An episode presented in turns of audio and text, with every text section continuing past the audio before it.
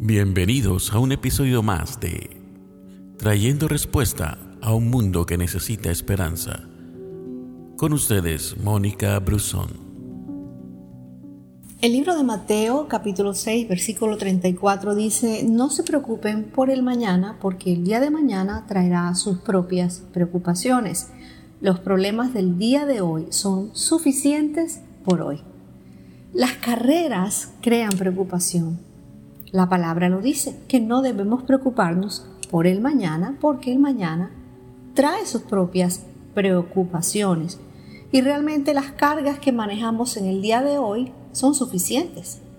Entonces no te preocupes por el día de ayer y no te preocupes por el día de mañana.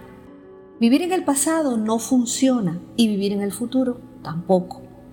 Nos ha sido entregado el día de hoy y la palabra es sabia cuando te dice que debes vivir ese día a día.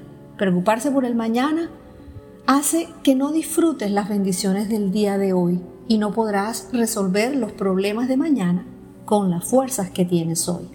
Cuando llegue el mañana, Dios entonces te dará el poder, te dará la gracia y añadirá esa sabiduría para avanzar y conquistar. Vive tu día hoy.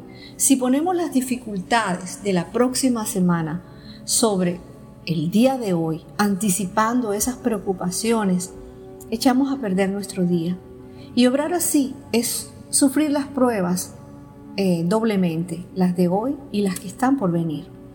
Esa actitud significa un doble e innecesario gasto de energía. La preocupación es el interés adelantado que pagamos por dificultades que nunca llegan. Algunas llegan y cuando esto sucede se pueden vencer separadamente, pero juntas las dificultades de mañana y las de hoy nos agobian. Hay una teoría que dice divide y vencerás y aquí es aplicable. Divide tus preocupaciones y enfréntate con la de cada día por separado. Así las vas a vencer, pero no permitas que se juntan todas y te vayan a vencer. Divide y vencerás. Haz frente al día de hoy. La Biblia no dice, danos nuestro pan semanal, trimestral, quincenal, mensual. Dice, danos hoy nuestro pan cotidiano, nuestro pan del día de hoy. ¿Por qué? Porque Él quiere que dependas de Él un día a la vez. Él te proveerá de todo lo que necesitas y no te faltará nada. Está bien ser organizados y planear para mañana, solo que no tomes prestados los problemas de mañana.